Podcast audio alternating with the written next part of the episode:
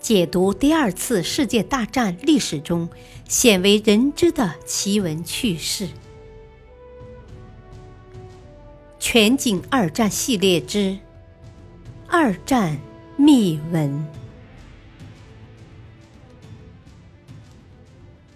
第四章：苏德战争之谜。第二集：丘吉尔略施小计。之二，经过数年的奋斗，菲尔比在英国情报机构中的职位多次晋升。菲尔比为苏联提供了重要的情报。一次，苏联情报机构命令菲尔比为他们提供苏联的英国间谍名单。这样重要的情报是很难找到的。但菲尔比出色的完成任务了。在英国的其他苏联间谍也向莫斯科密报了英国提供的假情报。这种假情报的目的是离间苏德关系。一九四一年六月初，丘吉尔得知希特勒真的要进攻苏联了，丘吉尔不再散布假情报，因为德苏开战后。苏联变成了英国的盟友。丘吉尔真诚地提醒斯大林：“丘吉尔说，希特勒将于一九四一年六月二十二日对苏联发动突然进攻。”斯大林把丘吉尔发出的警告误以为又在散布假情报，并未予以重视，结果差点输掉整个战争。希特勒认为。应攻打苏联的主要理由是，征服俄国是统治世界的关键。攻打苏联是大规模的地面战，这是希特勒所擅长的作战方式，也是德国的优势。希特勒认为，苏联是德国最大的敌人。第一次世界大战的战胜国就包括苏联的前身俄国。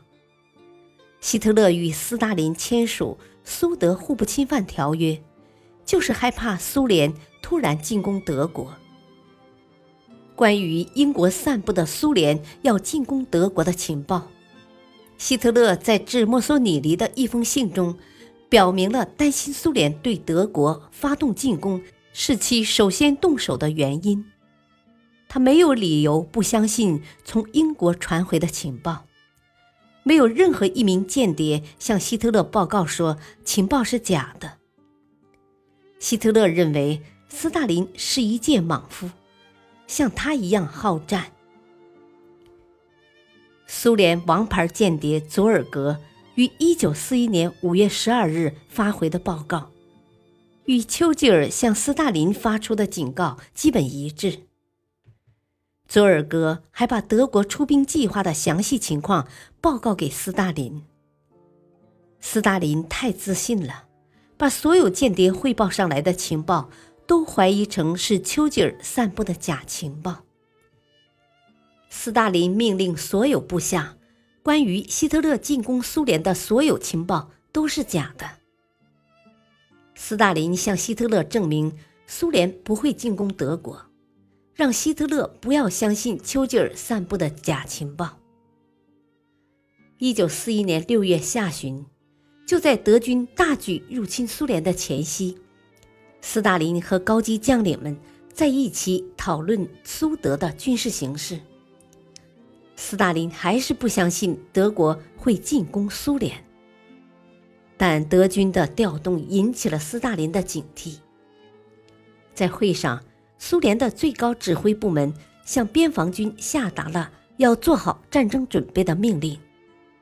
当时，斯大林还怀疑发布这道命令是否会引起德国人的误会。苏联边防军正在进行战争准备的情报传到希特勒那里，希特勒暗暗窃喜，从英国传回的情报是真的。先下手为强。德军已经集结完毕。这时，斯大林却下令，苏联边境地区的军队不要对德军的挑衅行为做出反应，避免引发战争。一九四一年六月二十二日凌晨三时四十分，斯大林被人喊醒。原来德国轰炸机正在轰炸苏联的城市，斯大林一下子变得说不出话来。部下多次重复苏联的形势，直到斯大林相信德军入侵苏联的事实。七月三日。斯大林通过广播向全体军民发表抗德演说：苏军必须服从斯大林的命令，没有做好战争的准备。战争刚刚开始，德军俘虏了一百二十万苏军。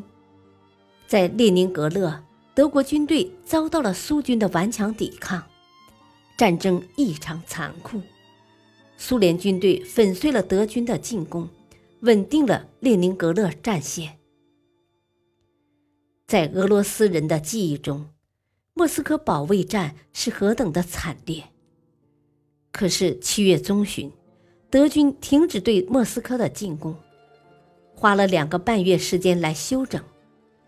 希特勒突然放弃了全面进攻，改在苏德战场的南翼集中兵力，重点进攻。这时。斯大林拿不出更多的兵力来保卫莫斯科，德国送了两个半月时间给莫斯科军民，让其有了喘息的机会。德国人不会想到，西伯利亚和远东的苏军正在日夜兼程开往莫斯科的列车上。这时，德军正忙着对其他地区的苏军进行围堵。西伯利亚和远东苏军的到来，大大加强了苏军在莫斯科保卫战中的力量。一九四一年十二月五日，苏军打败在莫斯科郊外的德军，彻底扭转了苏德战争的局势。丘吉尔散布的假情报成为德苏开战的导火索，同时促成了广泛的同盟。共同抵抗德意日的进攻。感谢收听，下期播讲元首的妙算。敬请收听，再会。